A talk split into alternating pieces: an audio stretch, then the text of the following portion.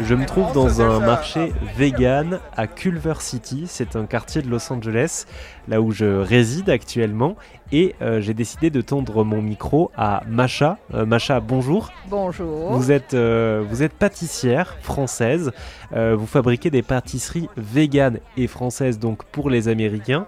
depuis quelque temps, au-delà de les vendre sur des marchés, vous les vendez aussi dans des quartiers bien plus huppés d'Hollywood, n'est-ce pas?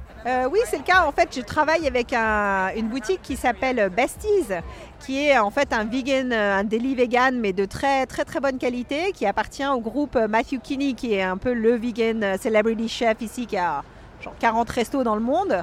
Donc j'ai commencé à West Hollywood avec eux, maintenant on vend à Venice aussi, et ils ont acheté plein plein de délits, et donc l'idée c'est de leur fournir des choses euh, faites le jour même, le dimanche, des croissants, des tartes, des choses comme ça. Ouais. Et si vous deviez euh, dire quelque chose à, un Français, une Française qui voudrait euh, se lancer dans la pâtisserie, pourquoi pas aux États-Unis? Bah, Je lui dirais qu'il ne faut pas être prétentieux, il ne faut pas venir avec une attitude un peu prétentieuse française en se disant les Américains ils sont tous obèses, ils savent pas manger, on va leur apprendre. Même moi j'avais habité longtemps à New York et je je pensais les connaître et en fait en étant ici et en les côtoyant au quotidien, j'ai réalisé que je ne les connaissais pas tant que ça.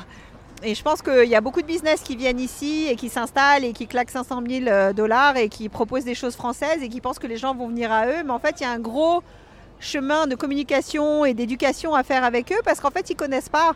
Donc, euh, être patient et vraiment euh, essayer de comprendre la population avec compassion plutôt que de les juger. Ouais. Je pense que ça, c'est ça, c'est important et de vraiment comprendre d'où ils viennent et pourquoi ils en sont là et pourquoi ils sont aussi loin de nous.